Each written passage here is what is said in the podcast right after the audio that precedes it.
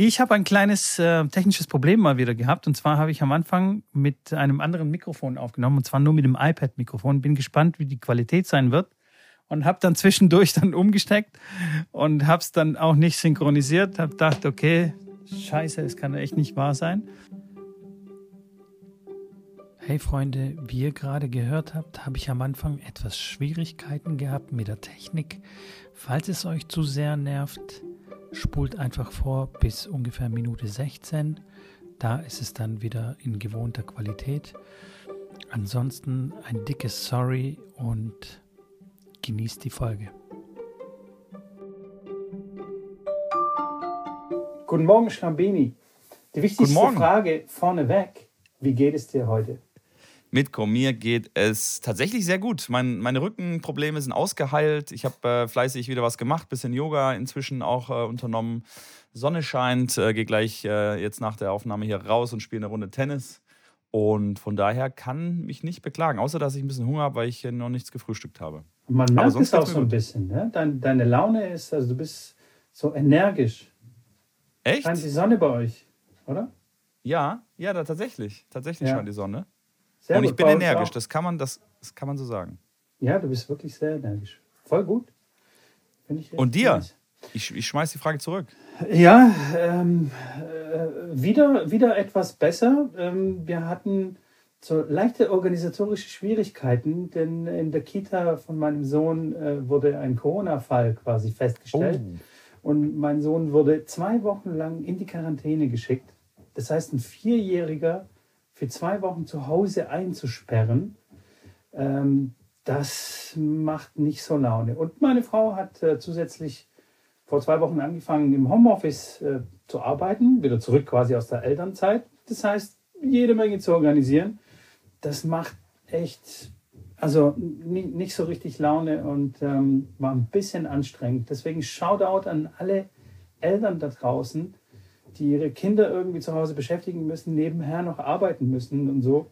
Das ist wirklich echt eine, ja, ich will jetzt nicht sagen eine hässliche Aufgabe, aber das ist wirklich eine, eine große Aufgabe.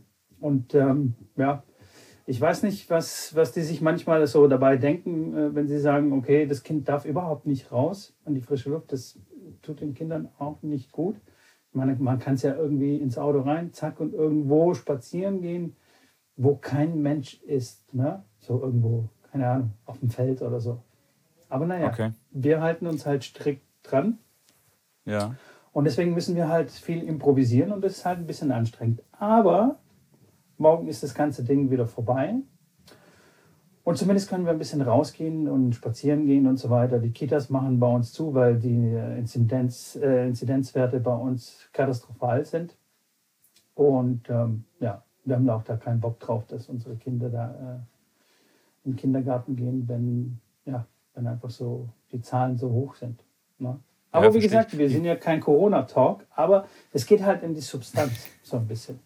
Das stimmt. Aber wie war das denn bei euch? Ihr wart dann auch in Quarantäne oder wie war das? Oder wie? Nee, das äh, Bizarre ist, dass nur er in Quarantäne ist und wir sind nicht in Quarantäne. Also das ja, macht ja auch nicht so richtig Sinn. Aber wir haben uns natürlich auch alle getestet. Wir haben uns Schnelltests besorgt. Also da bist du dann, da bist du dann richtig, dann, äh, da musst du ein bisschen was erledigen so am Anfang. Schnelltests holen, dann ja. zum Kinderarzt rennen und dann einen richtigen Test machen, PCR-Test machen und dann nochmal einen PCR-Test machen und so. Also das heißt, wir sind schon durchgetestet und zum Glück alles, alle negativ, also ist alles okay, keiner ist krank oder so. Äh, von dem her ist es alles gut eigentlich. Okay. Ähm, und jetzt das kommt halt quasi das Jammern auf hohem Niveau sozusagen. Halt das ganze Organisatorische und so weiter. Ja. Ja. Also eigentlich alles gut, aber es ist halt ein bisschen anstrengend. Okay. Deswegen, ja, das verstehe ich. Ja. Ich war tatsächlich noch nicht in Quarantäne. Ähm, Nee, ich war noch nicht, ich war noch nie in Kontakt. Also ich hatte mal Kontakt mit äh, dem Sportvorstand bei uns im, im Club, mit dem habe ich mich ein bisschen länger unterhalten. Der hatte dann Corona, der hat dann aber auch beim äh, Gesundheitsamt da jetzt nicht an, angegeben, dass er mit mir sich da auch etwas länger unterhalten hat. Wir waren draußen, haben uns da ein bisschen unterhalten, waren auf Abstand. Äh, Ähm, ich habe da natürlich ein bisschen Vorsicht walten lassen und ich bin direkt dann drei Tage später nach Paris gefahren zu den French Open und wusste, dass ich da getestet werde ähm, und hatte dann überlegt, ob ich mich noch in Deutschland testen lassen soll, weil ich dann nicht nach Frankreich fahren will, um dann dort äh, positiv getestet zu werden, wieder zurückzufahren. Aber ähm, ja, das äh, habe mit ein paar Ärzten gesprochen, die sagten auch, eigentlich ist es sehr, sehr unbedenklich und ähm, war dann auch nichts. Bin nach Frankreich gefahren, alles gut. Das war eigentlich die einzige Situation, wo ich bisher sehr eng damit ähm, verbunden war, zu tun hatte. Meine Nachbarn unter mir, die hatten, da hat jetzt die ganze Familie bis auf ein Kind, das hat es irgendwie nie bekommen. Aber äh, sonst hatte ich eigentlich relativ wenig Berührungspunkte bisher damit. Aber wie schon gesagt, wir sind jetzt hier kein Corona-Talk. Dafür könnt ihr einen Corona-Talk-Podcast hören. Wir wollen über Tennis sprechen mit Co. Genau, und, über Tennis. Ähm, und ähm, ja, so langsam kommt, kommt es auch näher, dass wir, ähm, dass wir auch draußen beginnen dürfen hier, obwohl die Zahlen wieder äh, so hoch sind. Äh, aber draußen ist ja eher unbedenklich und das halte ich dann auch tatsächlich für, für, für sinnvoll. Und ich habe da auch immer so meine Bedenken wegen meinem Dad, ne? der ist ja schon weit über äh, 60, irgendwas 67, 68 rum. Und da hatte ich immer halt so ein bisschen Schiss wegen ihm, dass äh, wenn er Training gibt und in der Halle und dann zu viele Aerosole und so weiter und so fort. Aber jetzt draußen bin ich zuversichtlich, dass, dass wir das irgendwie hinkriegen, hygienetechnisch. Okay. Geimpft ist er noch nicht? Trainieren. Nee, geimpft ist er noch nicht. Nee, hat noch keinen Termin bekommen. Okay. Ist ja in, in dem Sinne auch keine Risikogruppe, also er hat keine Vorerkrankungen, Gott sei Dank. Aber ähm, ja. Aber Ende 60 sollte doch schon, schon irgendwie dran sein. Also ich kenne schon andere, die mit Anfang 60 äh, schon jetzt. Nee, also hier bei uns wurden. in Baden-Württemberg auf jeden Fall nicht. Also die ich rede auch von Baden-Württemberg. Ach so, okay. nee, Aber nee, vielleicht haben die äh, Connections. das oder, hilft im Zweifel oder, immer. Wenn, oder wenn irgendeiner, wenn, oder sowas. Ja, ja. Wenn, irgendeiner in der Arztpraxis arbeitet, dann ist das definitiv ähm, helpful. Ja. ja, aber hey, wir haben es ja hier auch nicht eilig, so in Deutschland. Was, was, was sollen wir? Äh, ne? Naja. Chill, chill mal. Chill mal. Egal, schön gechillt. Deutschland ja. ist stabil. Ja, und auf jeden Fall, äh, es geht bald draußen los und ich muss dir ganz ehrlich sagen, ich habe so ein bisschen Bammel davor, weil, weil wir wieder Einzeltraining machen müssen. Das heißt, wieder so die ganzen Stunden irgendwie splitten. Im Sommer finde ich das irgendwie vielleicht noch sinnvoller als, als, als im Winter, weil die, äh, weil die Leute teilweise kürzere Anreisewege haben. Ähm, na, du weißt, was ich meine, weil die Hallen ja meistens voll weit weg sind. Auf jeden Fall okay. habe ich so ein bisschen Schiss, weil sieben Stunden auf dem Tennisplatz, Einzelstunde, puh, holy moly, das wird, glaube ich, ziemlich anstrengend. Und wenn ich so meine Bewegungsringe anschaue auf meiner Apple Watch, wie, wie ich mich bewegt habe die letzten eineinhalb Wochen, also wirklich holy moly, ich habe zweieinhalbtausend Schritte gemacht am Tag. Ich das dachte, Bewegungsringe meinst du jetzt die Ringe, die du siehst, wenn du nach unten guckst. Da habe ich jetzt ja, an Bewegungsringe ja, gedacht. Ja, ja, ja, auch solche Bewegungsringe, ja. Nee, nee, so wie viel Kalorien ich verbraucht habe und wie viele Schritte ich am Tag gemacht habe, das ist eine absolute Katastrophe. Das heißt, ich habe ja, mich ja. fast null bewegt. Ich spiele eine Stunde oder eineinhalb und bin völlig im Eimer. Krass. Ja, absolut. Du, das gibt, ich gebe dir da vollkommen recht. Äh, auch, für, auch für mich. Ich meine, dieses, dieses äh, Einzelstunden-Training geben oder auch ähm, damit zu den Zeiten, wo ich noch in der Akademie sehr häufig war, das ist echt zäh, das ist echt tough. Also die Kiddies, die wollen da nicht eine Stunde lang nur einen Ball zugeworfen bekommen, die wollen auch mal gegen den Trainer spielen oder mit dem Trainer spielen. Und das kann dann schon, das kann dann schon, das klar, das geht definitiv an die Substanz. Ähm, das, das, denkt man dann gar nicht so. Dass man dann, ja. Da weiß man nach sieben Stunden, was man gemacht hat. Und wenn man das wirklich dann fünf Tage die Woche, sechs Tage die Woche macht, sportlich. Auf jeden wir Fall. haben auch ein paar Tennistrainer unter uns, die wissen, über was wir sprechen und die anderen, die wissen es jetzt. So. Genau. Und dann bin ähm, ich gespannt, äh, so wie es dann sein wird, so mit dem ganzen kein Kita und tralala und meine Frau noch im Homeoffice und so. Das ja, wird echt genau. eine spannende Zeit. Was ich dir da so an, ans Herz legen kann, ist die Slinger Bag, hier äh, Sponsor. noch nicht vom, vom Podcast, aber wir sind, ja, wir, sind ja auf, wir, wir, sind ja auf, der, auf dem richtigen Weg. Ähm, Habe ich tatsächlich jetzt öfters, äh, öfters gemacht und ich fand es echt cool. Also die Ballmaschine hinzustellen, die haut dann ihre 70 Bälle da raus, genau immer den gleichen Ball und ich kann dann rübergehen auf die andere Seite, kann mir das angucken von der Seite, gucke, ob die Treffpunkte auch schon vorne sind. Das sieht man meistens ja von vorne nicht ganz so gut. Kann dann selber auch was vormachen, kann immer wieder mit der Fernbedienung äh, äh stoppen, äh, kurz anhalten, kurz besprechen, kurz eine Pause auch geben, wenn derjenige dann ein bisschen platt ist. Ähm, fand ich, finde ich echt cool und ich glaube, für so Einzelstunden, wenn man da wirklich viele hat, ist das, ist das ein ganz vernünftiges Tool. Hey, das, das ist auf jeden Fall eine sehr gute Idee. Slingerback, falls ihr uns zuhört. Nein, nein, ich bin mir sicher, ihr hört uns zu. Dann schickt mal bitte so ein Ding hier rüber, okay? Dann kann ja. ich das testen ähm, und dann, äh, ja. Machen wir es Slinger ganz wir, groß. Ganz groß in Baden-Württemberg. Dann ziehen wir das hier ganz groß. Ganz groß. Dann können wir richtig skalieren, das Produkt.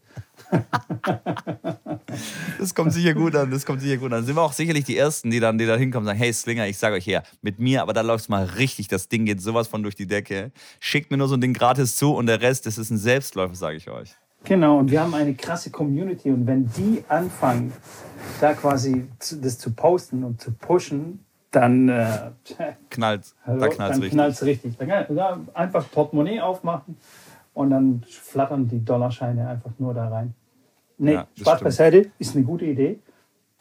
Ähm, werde ich vielleicht in Erwägung ziehen, weil äh, ja, das ist wirklich gar nicht so schlecht, weil, wie du schon sagst, von vorne, also äh, keine Ahnung, wie viele Meter sind es? Irgendwie fast 25 Meter ist man weit weg vom, vom Schüler.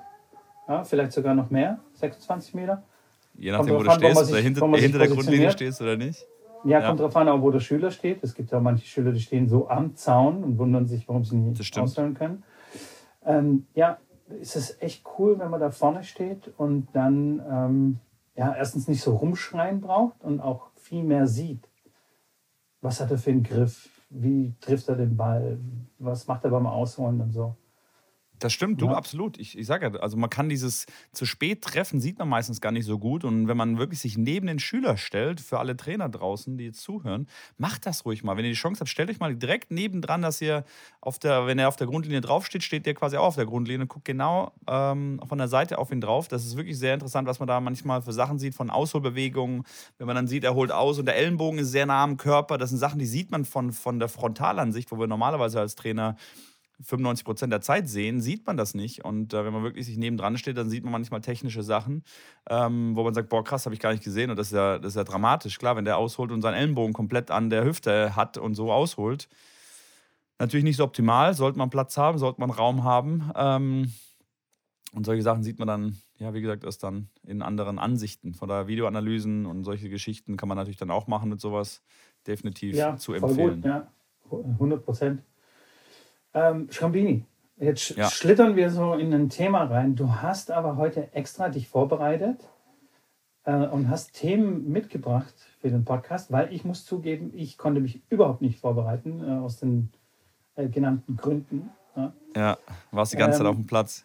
Jeden Tag acht Stunden. ich war, Hast viel zu tun gehabt. Genau, ich habe ein bisschen was zu tun gehabt. Deswegen will ich dich da nicht bremsen und hau mal das erste Thema mal raus. Was hast du mitgebracht? Und ich ja, im Endeffekt, einfach. Ja, ja, nein, wir wollten, es war ja eh so ein bisschen Freestyle, auch mal ein bisschen geplant, dass wir nicht jetzt ein fixes Thema haben, sondern ein Thema ist Freestyle. Es war einfach ein paar Themen ein bisschen anreißen und ein bisschen äh, äh, ähm, Themenhopping. Ich habe dann über äh, meine Plattform auf Twitch und Instagram so ein bisschen rumgefragt, was für interessante Themen wären. Da war zum Beispiel ein Thema, was machen Profis nach der Karriere? Wie sieht so, was machen, also was ist äh, zum, zum einen der Weg dahin? Wie sieht ein Profileben aus? Wie ist der, die, das, das Trainingpensum auch ähm, in, der, in der Jugendzeit, dann auch als Vollprofi? Und vor allem auch, was passiert danach? Was machen die, was machen die Profis da? Ich kenne jetzt ein paar, ich weiß auch, was die danach machen. Ähm, kenne aber auch nicht alle, klar. Aber das wäre ein, ein, Thema. Kennst du Ex-Profis und weißt, was die machen heutzutage? Ja, ich kenne einige Ex-Profis. Ähm, zum Beispiel die Maleber-Geschwister, mit denen mein Vater trainiert hat. Die, die, waren so in den 90er und Anfang der 2000er und teilweise in den 80er äh, sehr erfolgreich unter den Top 10. Und ähm, das sind übrigens äh, die einzigen drei Geschwister, die in den Top Ten waren, die wow. es, glaube ich, in der Tennisgeschichte gibt. Ja. Oh, das ist eine gute Frage Fun, für mein Quiz, muss ich mir aufschreiben. Klar, Fun Fact nebenbei. Die haben, die haben sehr unterschiedliche Wege äh, gewählt und ähm, die jüngste Schwester hat eine Tennisakademie oder ein Sportzentrum in Sofia aufgebaut. Und gleichzeitig okay. engagiert sich ähm, extrem für, für, für den Umweltschutz und hat eine, ich sag mal so, eine Supermarktkette, die sehr grün ist, ähm, aufgebaut, okay. auch in Sofia. Die älteste Schwester weiß ich gar nicht, was sie so macht. Sie ist, glaube ich, auf jeden Fall auch in, äh, involviert in dem, in dem Sportzentrum, aber was sie sonst macht, keine Ahnung. Chillt ihr Leben, hat drei Kinder irgendwie. Okay. Und die andere ist äh, verheiratet mit dem, äh, mit dem Manager von Grigor Dimitrov. Und ich glaube, momentan ist sie mehr Mutter. Und ja, aber ich weiß jetzt nicht, was sie jetzt genau macht. Das sind jetzt natürlich alles drei Frauen äh, gewesen. Wie heißen die nochmal? Ich habe den Namen am Anfang nicht ganz verstanden. Maleva. Maleva. Also mit zwei E. Maleva. Und dann VA. Genau, VA. Okay. Genau. Und ähm, ja. Okay. Ja, gut, ich meine, so ein Manager zu heiraten ist immer, ist immer eine gute Variante. Als Frau, wenn du Ex-Profi bist, dann ja, das ist auf jeden Fall nicht so verkehrt. Ähm, reich heiraten, glaube ich, gibt es in jeder Berufssparte, vor allem wenn du merkst, nee, okay. aber warte, warte, warte. sie hat ihn, glaube ich, geheiratet, bevor er äh, Grigor Dimitrovs äh, Manager war oder geworden okay. ist. Aber der hat wahrscheinlich schon da im Tennis, also gut, wenn du Grigor Dimitrovs Manager wirst, dann wirst du schon auch zu der Zeit zumindest ein paar andere Spieler unter Vertrag haben und da ist schon, ja, ist jetzt keiner, der äh, so ein Hartz-IV-Empfänger, der dann Twitch-Streamer ist oder sowas, weißt du, den, den, den will ja kein Mensch. Aber ein bulgarischer Manager, also das ist ähm, da, vor Grigor Dimitrov und diese drei Geschwister gab es jetzt nicht so viele, so viele erfolgreiche okay. Spieler. Also das heißt, er war jetzt nicht irgendwie, keine Ahnung, Ion Tiriak. Das verstehe ich ja, den. Ja, ja, okay, okay. Ja, ich sage ja, die, die Profis, die ich kenne, Ex-Profis, klar, natürlich die ganzen Akademien, äh, wenn man da nur auf Akademien schaut auf der ganzen Welt, da wird man ja auch nur Ex-Profis sehen, die diese Akademien machen. Egal ob es gleich, mein Rafa Nadal, der macht dann die Akademie schon währenddessen. Ähm, das ist aber jetzt auch kein gutes Beispiel. Wir reden jetzt äh, von, von Profis, die jetzt mal, ja, so semi- bekannt waren. Ähm, es gibt viele, die dann klar eine eigene Akademie aufmachen. Klar, Schüttler Waske, die haben dann eine Akademie aufgemacht. Die waren jetzt auch natürlich auch schon sehr bekannt, äh, Top-Ten-Spieler und so weiter. Ähm, aber es gibt auch einige, die jetzt ein bisschen unbekanntere Akademien aufgemacht haben und ähm, mehr so auch in die Trainerrichtung gehen, weil die meisten Tennisprofis, klar, die lieben den Sport, die finden es geil, die finden es toll, die machen ähm, gerne weiter in dem Bereich und ähm, werden dann auch Trainer. Und das ist auch schwierig dann für uns als, als, als, als Trainer oder für mich jetzt in dem Fall. Zum Beispiel, wenn ich jetzt im Leistungssport arbeite, da bin ich jetzt auch schon sehr, sehr, sehr lange. Ähm, heutzutage ist es natürlich auch auf dem Top-Niveau so, dass die Ex-Spieler dann alle einfach Trainer werden. Und die Spieler auf der Tour sagen dann, okay, sie nehmen lieber einen Ex-Spieler, weil der schon seit irgendwie 20 Jahren selber Tennis spielt und sie nehmen den als Trainer mit. Der muss aber jetzt gar kein wirklich guter Trainer sein. Und das ist so eine, ist wie im Fußball ja ähnlich. So Ex-Profi-Fußballer, die dann, klar, ein Oliver Kahn, der dann im, im, äh, im Bayern-Vorstand ist, super. Ich finde das, wie gesagt, ich will das ja gar nicht kritisieren. Nur ist die Frage, ob jetzt einer, der sein Leben lang Management studiert, in Firmen arbeitet und so weiter, wenn man den quasi da hinstellt, ob der bestimmte Abläufe vielleicht sogar noch besser kennt. Der kennt dann natürlich Bayern nicht, der kennt die ganzen äh, ähm, der kennt halt die ganze Szene nicht so gut, aber der ist fachlich sicherlich der bessere Mann. Aber es ist halt so, dass sie dann lieber ein Gesicht haben wollen, okay, die nehmen einen Kahn da rein, der kennt die ganzen Mechanismen, der weiß ganz genau, worum es geht, der weiß, äh, weil er halt 20 Jahre in dem Geschäft war, der hat aber eigentlich mit dem Job an sich relativ wenig Ahnung, weil er war ja, hat er das Tor freigehalten, sonst hat er nicht viel gemacht im Endeffekt. Das ist ganz hart gesagt. Aber und so ist es im Tennis-Profibereich ja auch. Die Ex-Spieler ähm, und da gibt es ja, wie gesagt, da fallen mir direkt 20 Spieler ein, die jetzt aktuell auf der Tour sind, die selber Spieler waren und irgendwo zwischen, weiß ich nicht, zwischen 20 und 100 in der Welt standen. Ähm, äh, auch mega, mega Achievement, keine Frage. Und dann sagen sie, okay, was mache ich jetzt? Okay, dann werde ich jetzt auch Tourcoach und kann mir vorstellen, ein bisschen auf der Tour zu reisen. Suchen sich dann einen Spieler und, äh, ja, und betreuen den auf, auf, auf dem Turnier. Von daher, das, äh, das ist tatsächlich sehr, sehr häufig der Fall. Das stimmt, ja. Das wäre das, ähm, das nächste, was ich auch erwähnt hätte. Und dabei drängt sich mir eine Frage auf. Was denkst du darüber, ähm, wenn jetzt ein Ex-Profi einfach direkt Trainer wird? Also hältst du eine Trainerausbildung für notwendig, um ein guter Coach zu sein? Oder, äh, oder sagst du, nee, Trainerausbildung voll für ein Popo. Ja, da Kann hast, man auch du, so machen. da hast du tatsächlich den Falschen angesprochen, weil ich leider. Aber was heißt den Falschen? Ich will ja, ich will jetzt nicht irgendwas sagen hier und alle anderen äh, reiten mich da drauf rum. Ich finde die Trainerausbildung relativ unnötig. Ähm, ich, ich möchte nicht gegen den DTB wettern oder gegen den äh, TVM oder gegen irgendjemand und ich finde da solche Ausbildungen ganz, an, im Sinne auch sinnvoll und wenn einer jetzt gerade seine Schule beendet hat und sagt, hey, was möchte ich machen? Oh, ich möchte ein bisschen Tennistraining geben. Oh, was muss ich denn da lernen? Dann finde ich so eine C-Trainer-Ausbildung auch gut, weil du so Basics einfach lernst. Finde ich, wie gesagt, habe ich gar nichts dagegen. Was dann später passiert, finde ich so ein bisschen, also jetzt für mich zum Beispiel, B-Trainer, A-Trainer, als Beispiel jetzt mein Chef in der Tennis, in der Robert Orlik Tennisakademie, der war ewig lange Zeit, war der B-Trainer. War selber Profi, hat dann auch direkt Profi aufgehört, hat dann mit Dominik Meffert gearbeitet, hat den relativ schnell dann in die Top 100 gebracht und ist so in das Trainerbusiness rein, reingerutscht. Hat dann ähm, Björn Pau äh, trainiert, über ein Jahrzehnt lang, hat Annika Beck dann mit 13 Jahren bekommen, hat die zu einer Top 100 Spielerin gemacht. Und das ist das, was für mich einen guten Trainer ausmacht, wenn du wirklich einen Spieler, der jung ist, der 12, 13, 14 ist, bekommst und den wirklich zum Top 100 Spieler machst. Dass du als Trainer hauptverantwortlich dafür bist. Weil das ist wirklich eine, äh, ja, das ist wirklich was, was, was, was nur wenige schaffen. Und wenn du jetzt Moratoglu siehst, wo alle sagen, ja, Hypertrainer und bester Trainer ever und äh, klar, setzt sich dann in jede Box rein, aber der hat mit dem Tsitsipas genauso viel zu tun wie du und ich mit dem Tsitsipas übertrieben gesagt, natürlich hat er auch sein bisschen Einfluss und sagt da ein paar Sätze da mit rein im Training, aber ich weiß ja, wie das da läuft. Ähm, klar, der trainiert bei dem in der Akademie und dann ist er jetzt im Endeffekt der Supercoach und super, äh, wie man so, gibt es da manche Supercoaches. Und genauso ist es für mich kein so ein riesen Achievement, wenn er jetzt mit eine Serena bekommt, die Nummer 1 der Welt ist oder 2, 3 der Welt ist und die dann wieder Nummer 1 der Welt ist oder so. Dann, klar, es ist auch gut, keine Frage. Aber für mich ist es viel größere Achievement, wenn ein Trainer es schafft, eine Spielerin von klein auf auszubilden und sie dann wirklich in die Weltelite zu, zu bringen. Und der war B-Trainer und der wollte keinen A-Trainer machen, weil er gesagt hat, hey, wenn ich zu so einem A-Trainerschein gehe, dann erzählt mir irgendeiner vom Deutschen Tennisbund, der noch niemals eine Spielerin in die Weltspitze gebracht hat, erzählt, hält mir dann einen Vortrag, wie bringe ich eine Spielerin in die Weltspitze. Und dann ist so der, der Gewissenskonflikt, wo er selber gesagt hat, okay, also da fragt er sich, okay, das kostet richtig viel Geld und vor allem mega viel Zeit, so eine Trainerausbildung. Das ist nicht nur einmal kurz mal ein Wochenende und dann bist du A-Trainer, sondern es zieht sich über ein Jahr, die Prüfungen, du musst da mehrfach dahin kommen. Manchmal das sind es ganze Wochen, die du dann dort vor Ort sein musst. Ähm, und ich für mich habe dann auch immer entschieden, dass ich gesagt habe, hey, ich so eine Trainer, so eine Trainerfortbildung stelle ich erstmal hinten an, wenn ich die Chance habe, auf einen Grand Slam zu gehen.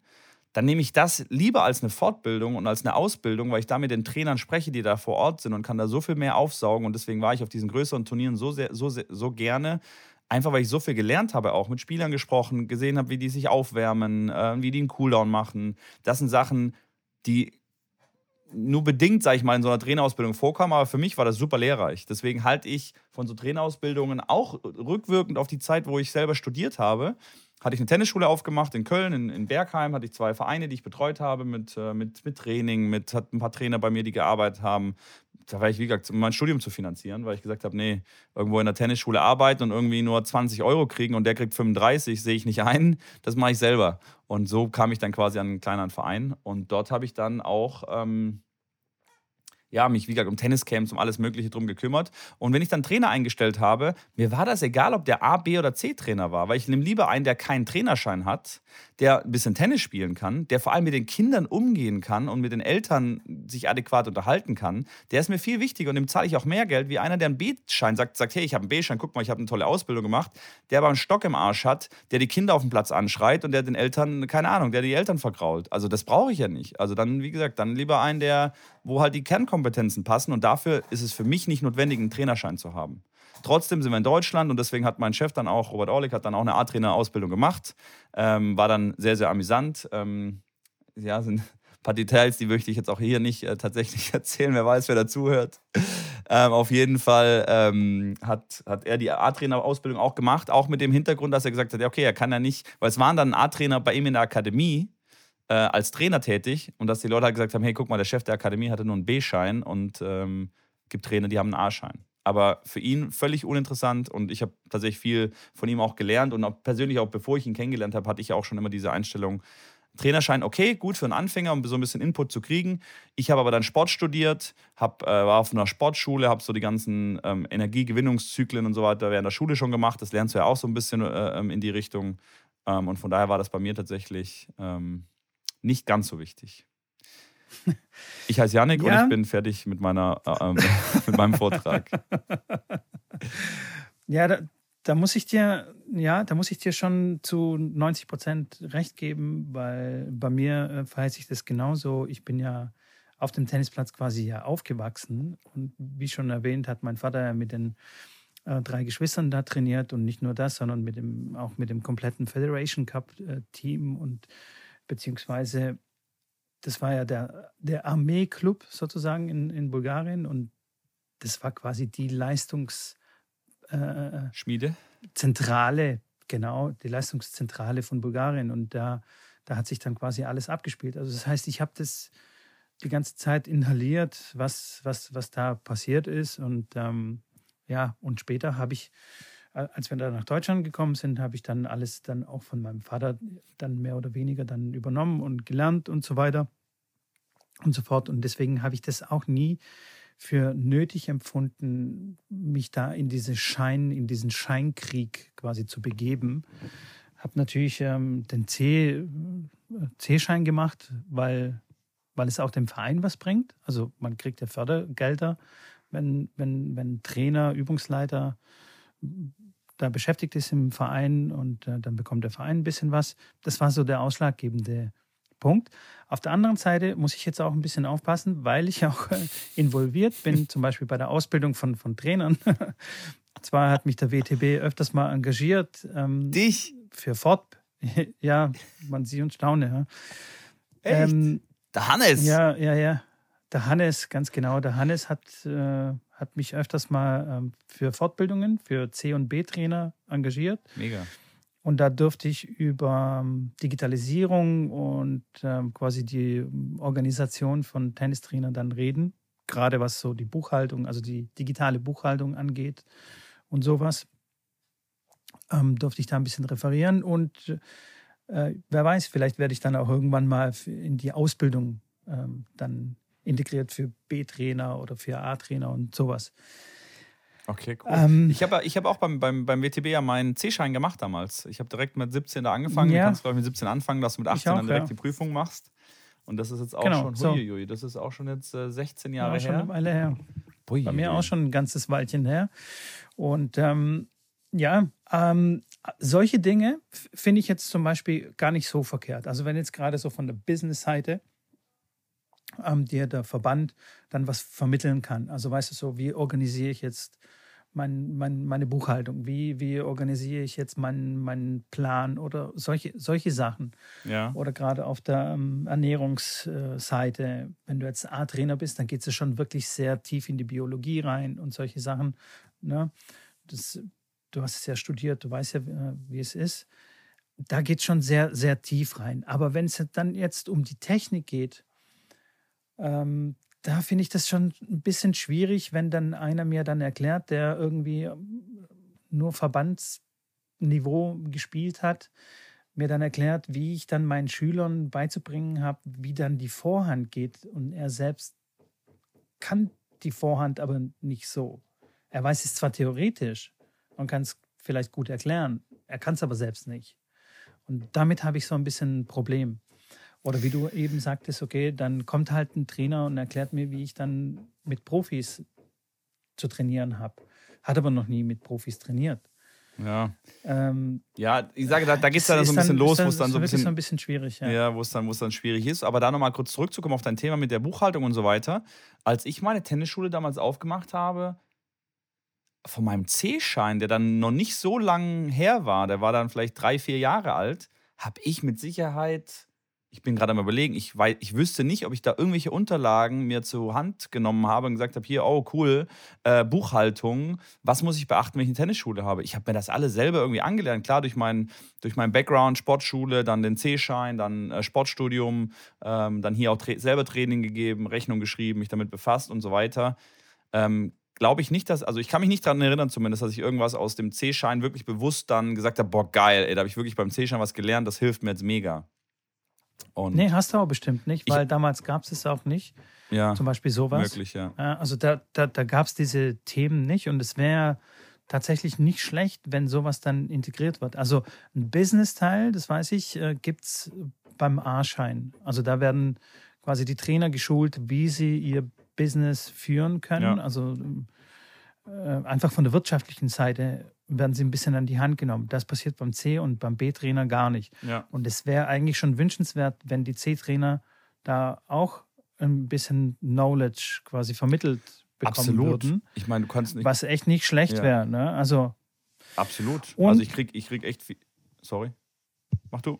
Ja, sorry. Also das wäre zum Beispiel ein Teil, den ich persönlich ganz okay finde, ganz gut und wichtig finde. Und wenn das dann vermittelt wird, da finde ich dann eine Ausbildung schon sinnvoll, wenn man absolut gar keine Ahnung hat bei sowas. Mhm. Und dann kann man sich dann zum Beispiel die Recherche, die man dann selber dann machen muss oder viele Fehler, die dann auch passieren, kann man sich dann vielleicht ersparen dadurch.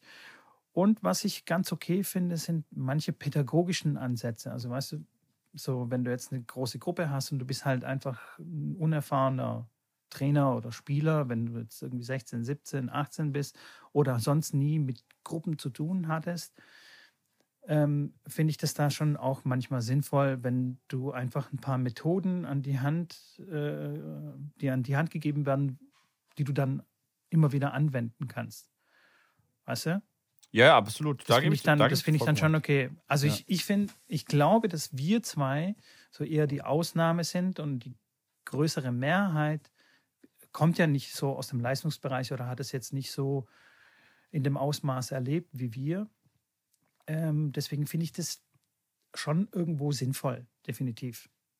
Ja, ich sage jetzt auch nicht, dass es absolut gar keinen Sinn macht, nur ist es für mich so, dass ich sage, okay, ähm, das, was du in der C-Trainer-Ausbildung lernst und da die Zeit investierst und dafür finde ich halt, kommt da zu wenig an und bleibt da zu wenig hängen und äh, kann auch zu wenig verwendet werden. Da wenn, wenn der, da sage ich, okay, und das kostet viel Geld. Ich meine, meistens über, oft übernehmen es auch die, Fall, ja. die Vereine. Aber ich meine, ich kann jedem anbieten, der jetzt zuhört und der keinen Trainerschein hat, ruft mich an, zahlt mir ein Drittel von dem Preis und ich gebe euch dreimal so viel Information und Input, den ihr, den ihr wirklich nutzen könnt, den ihr, den ihr, den ihr ähm, verwenden könnt. Weil so ein Trainer, was kostet ein Trainerausbildung? 1000 Euro? C-Trainerschein? Ja, so um die 700, glaube ich. 700, 800, ja, 900. Ich biete an. Wird schon so hinkommen. Hiermit genau. meine, Anzeige, meine Anzeige geht raus. 250 Euro bei Schrambini. Wir machen einen Kurs eine Woche lang. Äh, online machen wir das Ganze, weil ihr müsst da jetzt nicht irgendwo hinfahren, weil die Zeit sparen wir uns. Wir sind da digital mittlerweile unterwegs. Der Deutsche Tennisbund und äh, hier alle Verbände machen das ja wahrscheinlich nicht so. Und dann ähm, erkläre ich euch alles, was ihr wissen wollt. Und stehe euch äh, jederzeit Rede in Antwort. Das ist ähm, auf jeden Fall Weiß nicht, ob der, ob der Hannes das anbietet. Ha? Nee, Hannes bietet das, glaube ich, nicht an. Und zack, sage ich, hast du schon einen weiteren Revenue-Stream aufgemacht hier. Nein, ich, ich habe das, hab das ja wirklich auch gemacht. Ich hatte ja bei mir dann auch Trainer in der Tennisschule damals. Ähm, die, die ich dann kennengelernt habe, die gesagt, die, die konnten vernünftig Tennis spielen, hatten aber keinen Trainerschein. Die hatten wirklich, die hatten, und so wie du schon sagst, die hatten keine Ahnung von Methodik. Die hatten dann vier Kinder ähm, und haben die alle in einer, in einer Kolonne aufgestellt oder fünf und, und haben dann irgendwie den ersten sechs Bälle spielen lassen. Der hat sich hinten angestellt, haben sie den nächsten sechs Bälle spielen lassen. Das habe ich mir dann einmal angeschaut und habe gesagt, Kollege, hm, müssen wir darüber sprechen, ob das so sinnvoll ist, weil er schlägt sechs Bälle und wartet dann irgendwie viereinhalb Minuten, bis er dann wieder drankommt und labert da hinten rum, macht noch Quatsch, holt Bälle auf und knallt die dann durch die Gegend. Man muss die halt beschäftigen, klar, dann lass zwei nebeneinander spielen, lass sie danach ein paar Bälle sammeln, lass sie rüberlaufen, mach eine Koordinationsleiter an die Seite, dass sie dann ein paar kleine Koordinationsübungen machen können, dass sie eine Beschäftigung kriegen. Ähm, und so, das ging dann aber alles relativ zügig. Also dann war wirklich so, dann habe ich die auch natürlich so ausgebildet, wie ich das gerne hätte für mich, was dann auch wieder cool war, weil ich dann ganz genau als Chef der Tennisschule sagen konnte, hier, das ist mein System, das ist meine Trainingsphilosophie und so soll das aussehen. Weil mir hilft es ja auch nicht, wenn der jetzt beim, beim, beim C-Trainer irgendwas lernt, wo ich sage, hm, bin ich halt irgendwie nicht so, das ist nicht so meine Philosophie. Ähm, ja. Aber ja, gibt es viele, viele Sachen, über die man da sich streiten kann, beziehungsweise über die man sprechen kann. Und ähm, auf jeden Fall spannend. Trotzdem für alle da draußen, wie gesagt, ja. C-Trainerschein auf jeden meldet Fall. Meldet euch. B-Trainerschein, nein, nicht meldet euch. Das könnt ihr gerne auch machen, jederzeit gerne. Aber ähm, ist nicht so, dass es komplett, äh, wenn ihr es gezahlt bekommt, macht das ruhig. Ähm, da macht ihr auch ein bisschen Connections über andere, über andere Trainer und äh, es ist jetzt nicht so, dass ich das komplett alles schlecht reden möchte. Ist schon auch sinnvoll. Trotzdem ist es für mich persönlich jetzt nicht, dass ich sage, einer muss C-Trainer sein, um ein guter Trainer zu sein, einer muss B-Trainer sein, um ein guter Trainer zu sein oder ein A-Trainer. Ähm, Da bin ich einfach anderer Meinung. Absolut nicht, nein, absolut nicht. Und ich, also, was ich dazu äh, sagen möchte, ist auch, ich habe kein einziges Mal einen Trainerjob bekommen, weil ich äh, irgendwie ein, ein Zertifikat in der Tasche hatte oder so, sondern äh, es war äh, Zufall, Glück. und dann kommt mein Können vielleicht dann, dann noch äh, als dritten Aspekt dazu. Und Zertifikat hat kein Mensch haben wollen. okay, aber was ist jetzt deine, deine, deine, äh, dein, deine, deine Message äh, für die Zuhörer und für alle, die jetzt äh, das mitkriegen? Einfach Glück haben. Meine hey Leute, wenn ihr erfolgreich werden wollt, einfach, ey, einfach Glück oder Zufall. Ja, aber genau das, das kann man ja auch beeinflussen, indem man einfach sich in viele Situationen begibt, ähm, wo ähm, wo der Zufall dann zuschlagen kann okay. oder wo das Glück zuschlagen kann. Jetzt wird es interessant. Also wenn, Jetzt, ich, bin, ah, ja, ich, bin, ich bin ganz ohr. Das hast du doch, genau, du hast es doch selber gesagt, dir war es wichtiger, auf die French Open zu fahren, als dann ähm, irgendwo in einem Muffbude zu sitzen und dir anzuhören, wie man eigentlich Tennisprofi wird äh, oder wie man Tennisco oder guter Tenniscoach wird. Und genau das ist es. Also du bist quasi auf die French Open gefahren und dort gibt es ja zig tausende Möglichkeiten, jemanden kennenzulernen, der dich schneller vorwärts bringt. Also na, sozusagen, dass dein Glück quasi zuschlägt, als in einem Muffraum irgendwo zu sitzen, wo dann zehn Hansele sitzen und versuchen irgendwie äh, sich den Stoff rein zu prügeln ja, in stimmt. den Kopf, um das dann abzurufen. Da gebe ich dir schon Und recht. das ist für mich, das ist für mich die Chancenmaximierung. Ja? Also wenn es heißt, okay, hier hast du eine Opportunity, irgendwas zu machen, dann heißt es eben machen und dann wird dann das Glück oder der Zufall dich eher treffen als, als andere. Das stimmt, da muss ich Und recht dann geben. kannst du performen. Und dann kannst du performen. Genau, da dann kommt es darauf an, ob du performen kannst. War jetzt natürlich ein bisschen äh, äh hier angepiekst gemeint und so. Ähm, ja, ja. Gib mir Glück Schon und klar. Zufall, äh, ich komme da vorbei. Aber das ist auch klar. Ähm, jetzt ist hier irgendein Viech bei mir gerade hier drin. Ähm, sorry dass man wirklich halt dort, dorthin geht, wo man die Leute trifft. Klar, dann geht man zu einem Tennisturnier, dann äh, bewirbt man, macht vielleicht mal ein Praktikum dort, dann geht man klar auf ein größeres Turnier.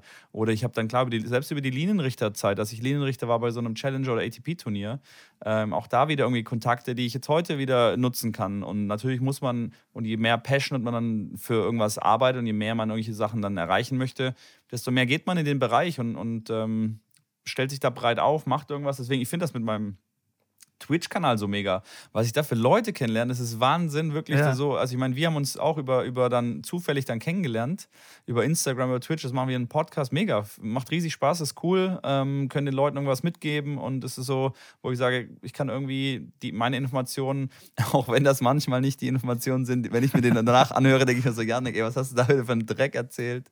Aber es sind doch immer wieder auch Sachen dabei, ähm, die sicherlich hilfreich sind und wenn da nur ein Podcast irgendjemand hilft, dann sage ich, hey cool, die Zeit war es wert und ähm, deswegen echt cool. Da habe ich auch einen Tipp äh, an dich. An mich? Einfach nicht anhören, was du, äh, ja, was du geredet hast. Ich habe es einmal. Einfach nicht anhören. Immer, immer nach vorne schauen.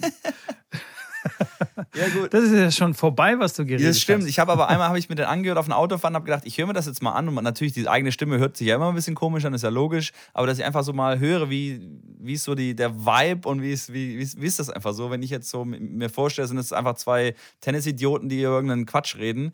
Ähm, finde ich das jetzt so, dass ich es cool finde oder spannend finde oder denke mir so, okay, der Typ, der geht gar nicht, das hört sich komisch an. Ich fand's ich fand's cool. Ich habe immer wieder geschmunzelt. Ich habe immer wieder geschmunzelt. Von daher, ähm, ja. Fand das ist schon mal gut. Also quasi Mission accomplished. Schrambini ist. Ähm, ich habe auch abonniert. Ich habe abonniert. Ich habe den Kanal abonniert. So will ich dich hören. So will ich dich hören. Und an dieser Stelle, wer noch nicht abonniert hat, bitte auf den Abonnieren-Knopf drücken oder Button, ja. wie man auf Deutsch sagt. Ähm, genau. Und jetzt geht's weiter. Und ich muss ehrlich sagen, ja, du hast vollkommen recht. Man muss diese Gelegenheiten einfach wahrnehmen und dann passieren viele spannende Dinge. Und dann muss man aber tatsächlich auch performen. Also da muss man dann auch was können. Weil das wenn man stimmt. dann nur äh, heiße Luft quasi mitbringt, dann wird es natürlich auch nichts. Und ich muss auch sagen, also meine ganzen Trainerstellen und mein, mein ganzes, ja, auch, auch die Bundesliga und so, habe ich nicht bekommen, weil ich mich irgendwo beworben habe, so ganz deutsch, sage ich mal. Weißt du, so mit dem Lebenslauf und was für Schule habe ich besucht und so weiter und so fort, was die Deutschen ja immer so gerne auf ihre Webseiten dann draufstellen. 1993 war ich auf der Realschule, bla bla bla, und dann habe ich mein Abitur nachgeholt. Wen interessiert denn das, bitteschön? Also, ja. was sagt denn das über dich aus? Nichts, gar nichts. Ja, was, das Einzige, was zählt, ist, wie bist du jetzt? Wie bist du jetzt drauf und was kannst du jetzt? Und nicht, was davor war. Deswegen finde ich diesen American Way auf, äh, wie soll ich sagen, keine Ahnung, auf Arbeit finden, ähm, finde ich sehr cool. Ich habe einen amerikanischen Freund, der ist Softwareentwickler und der ist zu tätowiert bis sonst wohin.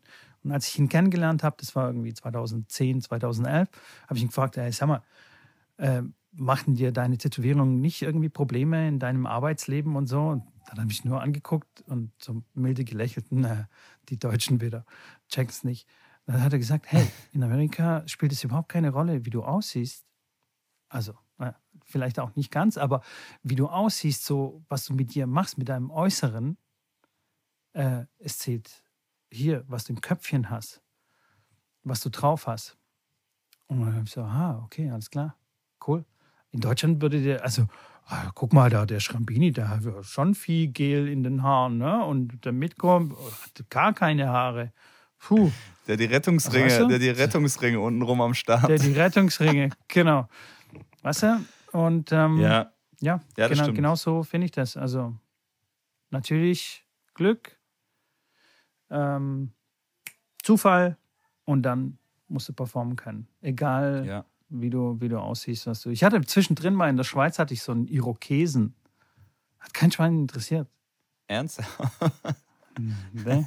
Ja. Das ist stark, das ist stark. Da würde ich gerne ein Bild sehen. Das ist stark. da würde ich gerne ein Bild sehen. Schwer, schwer für, die, ähm, oh, für die Zuhörer, oh, aber vielleicht kannst du auf Instagram mal einen Throwback Thursday machen. Also man darf sich jetzt nicht so vorstellen wie so, wie so ein Punk, sondern einfach hier so, so einen Streifen hatte ich mir über, äh, übergelassen bei meiner Glatze. Ja, aber wie gesagt, es hat niemand, niemand interessiert. Meine Tattoos haben auch niemanden interessiert. That's it, man. That's it. So, jetzt sind wir aber irgendwie abgerutscht äh, vom Thema. Dann, was wollte ich sagen? Genau mit CV und Lebenslauf. Was ich da sagen wollte, war, dass ich äh, jetzt vor einem halben Jahr erst, glaube ich, meinen ersten Lebenslauf geschickt habe, wo ich wirklich so einen Tennis-Lebenslauf gemacht habe, weil mich hat einer gefragt, dass in China die so ein großes Trainingszentrum aufmachen wollen. Die suchen da einen Trainer, der möglichst keine Kinder hat, weil Kinder da sehr, sehr teuer sind. Und äh, ich soll mal meinen Lebenslauf schicken. Und ich so, ja, ja, mache ich. Ey, ich habe ich hab da niemals, also ich habe wirklich überlegt, ich habe auf meinem Laptop nichts gefunden, was in die Richtung ging. Und habe dann genau so einen Quatsch da gemacht, so ein CV mit, ähm, mit was ich alles, Schule, Ausbildung, äh, äh, Abitur, dann studiert, äh, Trainerscheine und dann halt mehr gearbeitet mit denen den Spielern. Und das hat er dann auch gesagt, schreib rein, mit welchen Spielern du schon gearbeitet hast und was du im Profibereich da schon zu tun hattest, weil das wichtig sei natürlich für die auch, sagte der schon von vornherein, der spanische Kollege, der da einen Kontakt nach China hatte. Und dann habe ich dem ein CV geschickt, das ist jetzt vor ein paar Wochen her. Aber ich gesagt habe, ja, du bewerben, je nachdem, was mir die, was mir die anbieten. Ich, ich habe jetzt nicht vor, nach China zu gehen, aber wenn die mir jetzt eine Summe anbieten, die ich denen vorschlage, wo ich sage, dafür mache ich das, dann mache ich das auch gerne. Weil Geld spielt in China und äh, Dubai, wo es so Angebote immer mal wieder gibt, äh, nur wenig eine Rolle, sag ich mal. Und das war das erste Mal. Ja, aber das ist äh, interessant, ne? So mit den, mit den Lebensläufen. Ich finde ich find es total albern irgendwie. Ich, ich, ja, schwierig. Das, das es gibt, halt, total, es gibt halt schon komisch. so ein bisschen Background, klar, wenn ich jetzt weiß, okay, also zum Beispiel bei mir, wenn ich jetzt sage, ich habe keinen Trainerschein, aber ich war auf, einer Sport, auf einem Sportgymnasium und habe danach äh, ähm, Zivildienst gemacht in einem, in einem Sportinternat, habe mit Leistungs-, äh, Bundes- und Kaderathleten gearbeitet, habe die rumgefahren. Natürlich war ich jetzt nicht Trainer von denen, aber ich bin da reingetaucht. Danach habe ich studiert, habe Sport studiert, dann ist das für mich, also das ist schon wichtig für mich als Arbeitgeber, das zu wissen, weil ich dann einschätzen kann, okay, der braucht jetzt keinen äh, B-Schein oder C-Schein oder A-Schein haben, weil der hat wirklich ein guten, gutes Background-Wissen und weiß, was er davon erzählt. Ähm, von daher verstehe ich das schon, dass es ein bisschen hilft, aber insgesamt, dass es so ganz stupide ist, da bin ich, bin, bin ich bei dir, dass es schon manchmal fragwürdig ist und äh, danach die Leute ja. einzustellen. Naja. Naja, jetzt sind wir ein bisschen, bisschen abgerutscht vom Thema. Wir waren ja bei den Profis und was die machen, so na, nach, dem, äh, nach ihrer Karriere. Ganz bestimmt schreiben sie keine Lebensläufe, nehme ich mal an. Ich hoffe es für sie, dass sie keine ja. Lebensläufe schreiben. Ich glaube nicht, dass die äh, Jule Görges äh, ein Porsche-Tennis äh, Lebenslauf geschrieben hat, so, hallo, ich bin die Julia, ich möchte hier ein bisschen was machen, so mit Medien und so. glaube glaub ich nicht. Und zum Beispiel, ähm, nochmal auf das Thema zurückzukommen, viele Tennisspieler oder viele Profis, die eigentlich genug Geld verdient haben, ich glaube, die fallen auch so nach der Karriere, fallen die auch so ein bisschen in so ein Loch, weißt du? Weil die ja jahrelang diese Competition und diesen Nervenkitzel und dieses, dieses Battlen hatten eigentlich schon von früher Jugend auf. Und dann fällt es plötzlich weg. Dann ist gar nichts mehr. Null, nada. Und das stelle ich mir dann auch ein bisschen schwierig vor.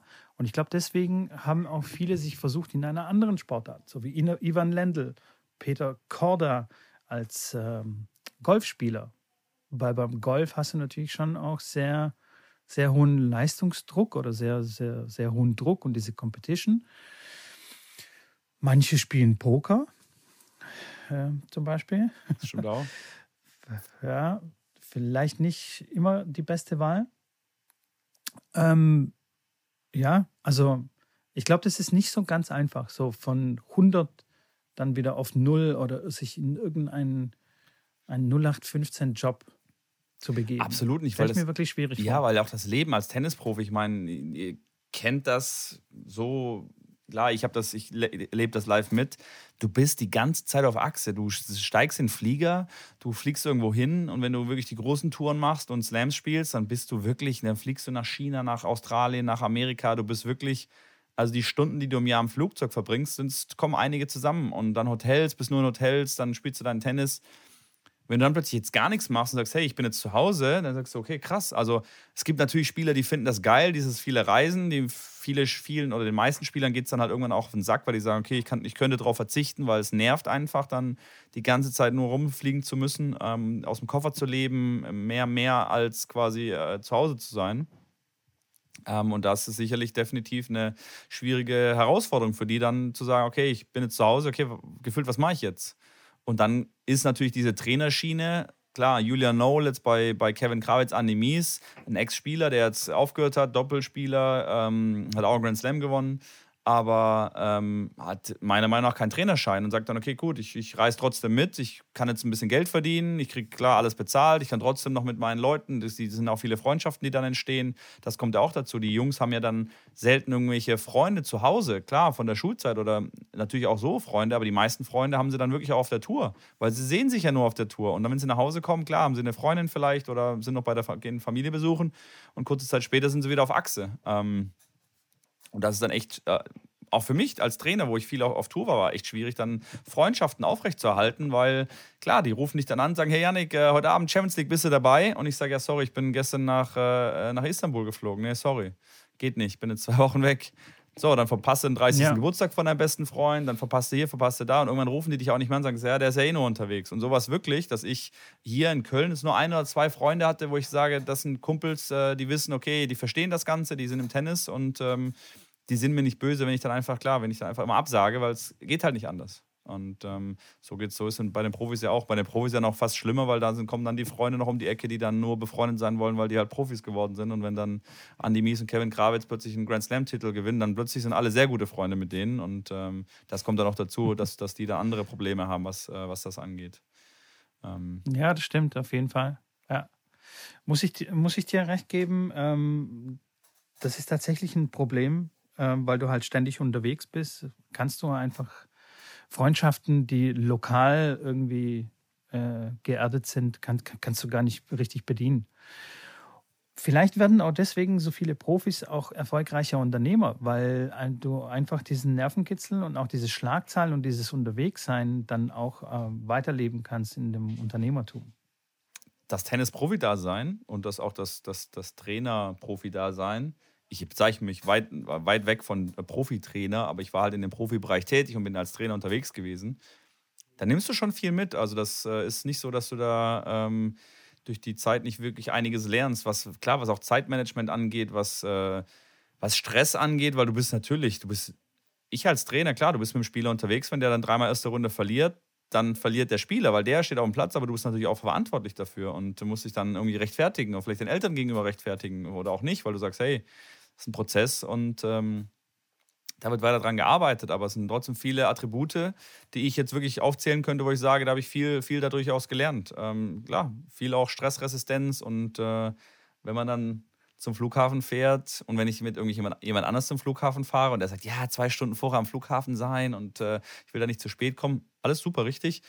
Ich bin halt super entspannt und wenn ich irgendwie eine Stunde vorher am Flughafen bin oder selbst eine Dreiviertelstunde vorher, dann weiß ich, okay, das Terminal macht zu, der Koffer muss ich so spätestens 35 Minuten vor Abflug muss der Koffer auf dem, auf dem Band sein ähm, und ja, und dann sage ich auch, wenn es nicht, nicht mehr reicht, weil ein Stau ist, dann reicht es halt nicht mehr. Dann ist es halt so. Dann findet man eine Lösung und äh, orientiert sich dann anders weiter. Alles schon erlebt. Ähm, ist halt. Und das kann man wirklich transferieren in andere Lebensbereiche. Und so ist es auch wahrscheinlich bei euch allen, wenn ihr in einer anderen Berufssparte arbeitet, dass ihr aus eurem Beruf ein paar Sachen rausnehmen könnt, wo ihr dann wirklich rüber ähm, ja, bringen könnt in euer normales anderes Leben, in andere Lebensbereiche. Vor allem auch die Disziplin, die man beim Training aufbringt, äh, kann einem dann sehr nützlich sein nach der Karriere, wenn man sich um sein eigenes Geschäft oder um sein eigenes Unternehmen dann, dann kümmert. Ja, da hatten wir auch, glaube ich, schon drüber gesprochen, auch in einem Podcast darüber, dass äh, doch bei uns zum Beispiel unser Motto der Tennisakademie heißt School Your Life. Also es hat nichts wirklich ja. viel mit Tennis zu tun, sondern dass, dass es wirklich ja, du, trainierst und willst besser werden, willst das Beste rausholen, aber du lernst auch Sachen für dein Leben und School Your Life im Sinne von, du hast pünktlich beim Training zu sein, du hast dich zu benehmen auf dem Platz, du hast Respekt gegenüber deinen Gegnern, deinen Trainern zu, ähm, zu haben. Ähm, viele, viele Attribute, die du wirklich, wenn es nichts mit dem Tennis wird, dass die Leute wirklich sagen, hey, ich habe da wirklich was fürs Leben gelernt. Und äh, das kann ich wirklich nur, nur, nur hundertprozentig so ähm, unterschreiben und äh, schon häufig erlebt, dass auch, wie gesagt, kleine Kiddies, die da bei mir Training haben, natürlich Sachen dann so machen, wie ich die mache. Und wenn ich dann mich dann klar aufwärme vom Training oder wenn ich dann pünktlich beim Training bin, dann sehen die das. Und wenn die es nicht sind, klar, dann sagt man das denen ein oder zweimal und haben die das zu sein, sonst gibt es halt Konsequenzen. Und äh, das, das lehrt die wirklich äh, fürs Leben. Ich meine, beim Alex Zverev hat es jetzt nicht funktioniert, der kommt jedes Training zu spät. Das ist ja, glaube ich, der, der zu spät komme auf der Tour, wer es noch nicht weiß. Ähm, machen alle immer Scherze darüber, aber gut, hat halt seinen, was, der Vater war der Trainer, der war, vielleicht, vielleicht ist er, vielleicht kommt es kommt, daher, dass er immer zu spät war und deswegen ähm, hat der Alex sich auch gesagt, ja gut, nee, das passt schon, ich komme auch ein paar Minuten zu spät. Von daher.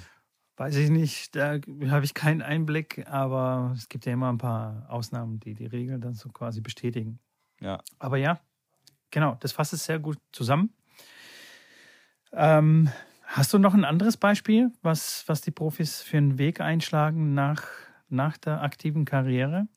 Ich meine, es gibt immer zwei, eigentlich ja, die zwei Varianten. Einmal, sie bleiben im Sport, sie bleiben im Tennis, machen eine Tennisschule auf, machen eine Tennisakademie auf oder reisen mit Profis oder arbeiten mit Juniors. Es gibt ganz viele. Also wirklich, ich kenne so viele Ex-Profis, die dann irgendwo in einem Verband auch arbeiten. Mhm. Ich meine, siehst du mit Andy Beck jetzt, der im, im, im, im ähm, Württembergischen Tennisbund anfängt zu arbeiten. Basti Knittel, der im, ich glaube, im Hessischen Tennisbund arbeitet. Ähm, ich weiß zum Beispiel nicht, was Simon Kroll macht, der damals bei mir, mit mir da trainiert hat in der FLTA. Ähm, das müsste müsst man mal raus, rausfinden, was die dann machen. Aber es gibt wirklich viele, die dann im Tennis bleiben. Äh, Meier Tischer kennst du sicherlich auch, der dann als, als mhm. Trainer in der Feldherr angefangen hat. Alle Spieler, auch selbst bei uns in der Tennisakademie, Ex-Spieler Björn Pau ist auch dann, der dann, ist dann Trainer bei uns in der Akademie gewesen. Dann ist er zum Deutschen Tennisbund gegangen, hat da was gemacht. Jetzt ist er, glaube ich, beim Rochus Club angekommen, weil im Deutschen Tennisbund wurde sein Vertrag, glaube ich, nicht verlängert. Jetzt ist er da beim Rochus Club und ist da quasi als Head Coach in irgendeiner äh, Funktion tätig. Also ähm, klar, jeder, sehr, sehr viele bleiben im Tennis. Es gibt aber manche, die sagen, boah, nee, gar kein Nerv. Annika Beck hört auf, Tennisprofi zu sein, fängt Medizinstudium an, weil sie immer schon Medizin studieren wollte, wird jetzt, keine Ahnung, Zahnärztin. Ich glaube, sie wollte Zahn, irgendwas mit Zahnmedizin studieren. Und ähm, dann gibt es die andere Sparte, die dann einfach was anderes macht. Und ja. Ja, ich glaube, das beschreibt es ganz gut. Es gibt die zwei, so ein bisschen wie schwarz und weiß. Die einen bleiben kleben, einmal Tennis, immer Tennis. Die anderen sagen, boah, hau mir ab mit Tennis, ey, die Schnauze voll. Hier die letzten 20 Jahre jeden Tag da auf dem Platz gestanden und die blöden Bälle hin und her geknüppelt. Ja. Jetzt kein Bock mehr. Tschüss, macht's gut. Ja, ja, genau. Klar. Das ist, glaube ich, ganz, und ich kann, ganz gut beschrieben. Ich kann beide sehr gut verstehen, weil ich manchmal gerne das eine machen würde, manchmal gerne das andere. Ich glaube, ich werde immer im Tennis bleiben, weil es einfach so meine Passion ist und ich so viel Spaß damit habe und viele Leute kennenlerne und es einfach cool ist und mir Spaß macht, sehr viel Spaß macht. Aber an manchen Tagen denke ich auch, ey, Janik, also, boah, es ist echt tough, ey, dann bist du und hier und so ein, so ein Job am Rewe ist vielleicht auch nicht gar nicht so schlecht. Dann hast du, dann arbeitest du, gehst um, neun dahin, räumst Regale ein, gehst um fünf nach Hause und dann kannst du schön um sechs ein Bierchen trinken auf einer Rooftop-Bar mit deinen, mit deinen Kollegen. So ist halt klar, Thema, Thema Freunde und so weiter. Klar, die sagen, hey Janik, geil, äh, hier, ich habe um äh, fünf Feierabend, wir treffen uns alle um sechs Uhr bei dir um die Ecke am, am, am am, am, am See, am Bleibtreusee heißt der tatsächlich, gehen eine Runde Wasserski fahren und chillen da, machen ein bisschen äh, hier einen Sundowner, bist du dabei? Ja, nee, sorry, ich habe bis 21 Uhr Tennistraining. Ich meine, genau, in dem Moment, in dem Moment ja. denke ich mir auch, ähm, ja. Schön. Aber so ist es halt. Ich, ich, mein bester Freund, der hat aufgehört. Der ist jetzt, äh, der ist zu Decathlon gegangen. Äh, der hat auch eine Tennisschule gehabt. Ähm, und hat gesagt, er, er, er, hat keine Lust mehr. Er hat keine Lust mehr, am Wochenende immer erreichbar zu sein. Die Eltern nerven ihn, ähm, muss dann zu Medienspielen fahren, muss jeden Tag quasi bis 20, 21 Uhr arbeiten, kann noch nicht mal ein Mädel daten. Ähm, und ja, es ist wirklich, es ist wirklich nicht so easy. Ich habe ihm dann versucht, an die Hand zu legen, dass ich sage, hey, dann mach doch deine Tennisschule so, dass du es nur mit Trainern bestückst. Habe ihm das vorgerechnet, weil ich einen sehr ähm, businessorientierten ja, Background habe und ihm dann dargelegt, hey, das ist relativ sinnlos, diese Tennisschule aufzugeben. Und ich war, da, ich war dabei, diese Tennisschule dann zu übernehmen, weil ich habe mich dafür beworben, obwohl ich 0,0 Zeit gehabt hätte für die Tennisschule. Ich habe gesagt, ich mache das, ich besorge euch Trainer, ich schreibe einen Trainingsplan, ich mache alles drum und dran. Ich kann aber keine Stunde auf dem Platz stehen. Ich besorge euch sogar einen Trainer, den ich, den ich quasi von einer Stadt herhole, mit dem habe ich schon gesprochen, der dann Cheftrainer wird. Ähm, und ich mache das alles für euch, weil es waren Club mit, ich glaube, 200 Kindern, also schon ordentlich. Der hat da sich da was aufgebaut und das hat er im Endeffekt einfach so noch nicht mal verkauft. Er ist einfach abgegeben. Und das haben dann zwei andere leider bekommen ja. und nicht ich. Ähm, und da wäre. Wenn man die Schnauze voll hat, dann hat man sie richtig voll. Ja, und der ist dann zu Decathlon und hat gesagt, ich will jetzt einen 9-to-5-Job haben und will ja einfach vielleicht auch erstmal ein bisschen weniger verdienen, vielleicht dann irgendwann mal ein bisschen mehr, aber ähm, das kann ich dann auch ja. nachvollziehen, weil in den kleinen Momenten, wenn ich weiß, mein, mein Kollege steht gerade auf dem Wasserski und schickt mir dann ein Selfie vom Wasserski oder von irgendwo, er ist ja beim Sundowner und ich sage, ja gut, ich habe jetzt noch eine Stunde mit Hildegard und äh, Waldraut und die wollen auch ein bisschen Tennis spielen. So sieht es so, aus, ja. Kann ich auch voll nachvollziehen, das ist halt, ja. Das ist halt, äh, das ist halt die Kehrseite davon. Aber trotzdem, naja gut, wie gesagt, man hat, äh, kann sich nicht alles, nicht alles raussuchen. So sieht's aus. So sieht's aus. Das ist ein gutes Schlusswort, finde ich wir sind jetzt schon wieder äh, fast, fast am Schluss angelangt oder schon am Schluss angelangt, ja. weil bei mir überraschenderweise drängt die Zeit mal wieder. bei mir aber auch. Nee, die, ich muss sagen, bei mir heute nee, auch. Bei mir, ich, muss bei mir, wirklich. Bei mir ist auch Druck auf dem Kessel. Ich, äh, wie gesagt, muss eine Trainingsstunde geben. Da muss ich noch zwei, drei andere genau. Sachen erledigen. Es sind noch ein paar, paar Sachen in der Pipeline. Ich muss das Kind ins Bett bringen. Und das versteht dann echt keinen Spaß mehr, wenn es dann übermüdet ist. Also das alle Eltern da draußen werden mich auf jeden Fall verstehen. ja. Fantastisch, Schrambini. Es hat mal wieder unglaublich Spaß gemacht. Ich, ich fand das Thema heute richtig gut, was du mitgebracht hast. Ähm, würde sagen, du bringst, du bringst jetzt öfters mal Themen mit. ist klar mit so. Ja, Und ich werde einfach, ab jetzt einfach nur noch freestylen. Nee, ist gut. Ich meine, so ein bisschen Freestyle ist ja, ich finde es ja auch cool. Wie gesagt, so ein, Thema, ein kleines Freestyle Thema, wo man sich da dran langhangelt, wenn man nicht mehr weiß, wo, wo es weitergeht, wo wir uns dann lang geschlingelt haben, dann kann man wieder zurückkommen. Lang geschlingelt, genau, lang geschlingelt, so heißt es. Ähm, wir finden auch einfach Wörter, ist auch okay. Nee, alles gut, alles erlaubt. Hier in Tennisplausch mit Mitko und Schrambini. so sieht's aus. Bis ja, cool. zum nächsten Mittwoch, ihr Mäuse. Hoffentlich, hoffentlich. Haut rein, war schön. Bis denn. Macht's gut. Bis denn. ciao ciao ciao ciao。